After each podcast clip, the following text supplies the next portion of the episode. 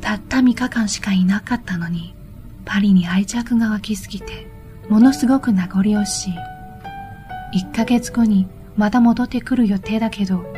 もしチェコに行ってみてつまらなければすぐに引き返して、そのままずっと最後までパリに行ってもいいかもしれないとすら思うほどに、この街が好きになっていた。朝8時、ホテルをチェックアウトして、ずっといてみたかった向かいのパン屋さんで、出来たて熱々のパンゴチョコラを買ってから空港へ。平日の朝のメトロはラッシュアワーで大混雑していた。私が大荷物を抱えながら乗り換えのホームを探してうろうろしていたものだから、先を急ぐビジネスマンたちからは少し迷惑そうな視線を浴びた。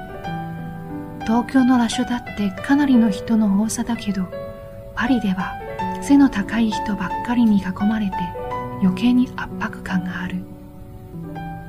お財布をすられないように、駅を乗り過ごさないようにと、ずっと警戒していたせいも多分ある。私はまた突然あの嫌な感じに襲われて、たまらず電車を途中で降りてしまった。この嫌な感じというのは、いつからか混雑する電車や駅と駅の間隔が長い急行電車などに乗った時に私に起こるようになったもの。突然スイッチが入ったように自分でもどうしようもない不安感が止めどなく湧いてきて息苦しくなってとにかくその場にいられない一刻も早く逃げ出したいという気持ちにかけられてしまうもしまた同じことが起きたらと思うと怖くて。もう何ヶ月も電車に乗るのを避けていた。だんだん人の多いところも嫌いになって外に出るのも億劫になってきて。一体どうしたんだろう私は。克服したい。負けたくない。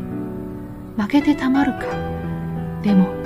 誰にも言えなかった。普段の生活の中ではきっかけがつかめないけどもしかして外国まで行って本当に一人きり誰も知らないところでなら余計なことを考える暇もないような非日常の世界に飛び込んでしまえば無理やりにでも自分のペースを取り戻せるかもしれない。私にとってはこの旅でただ電車に乗って移動するということ。外へ出て好きな場所を好きなだけ歩くということが実はとっても勇気のいる最大の課題だったのだ。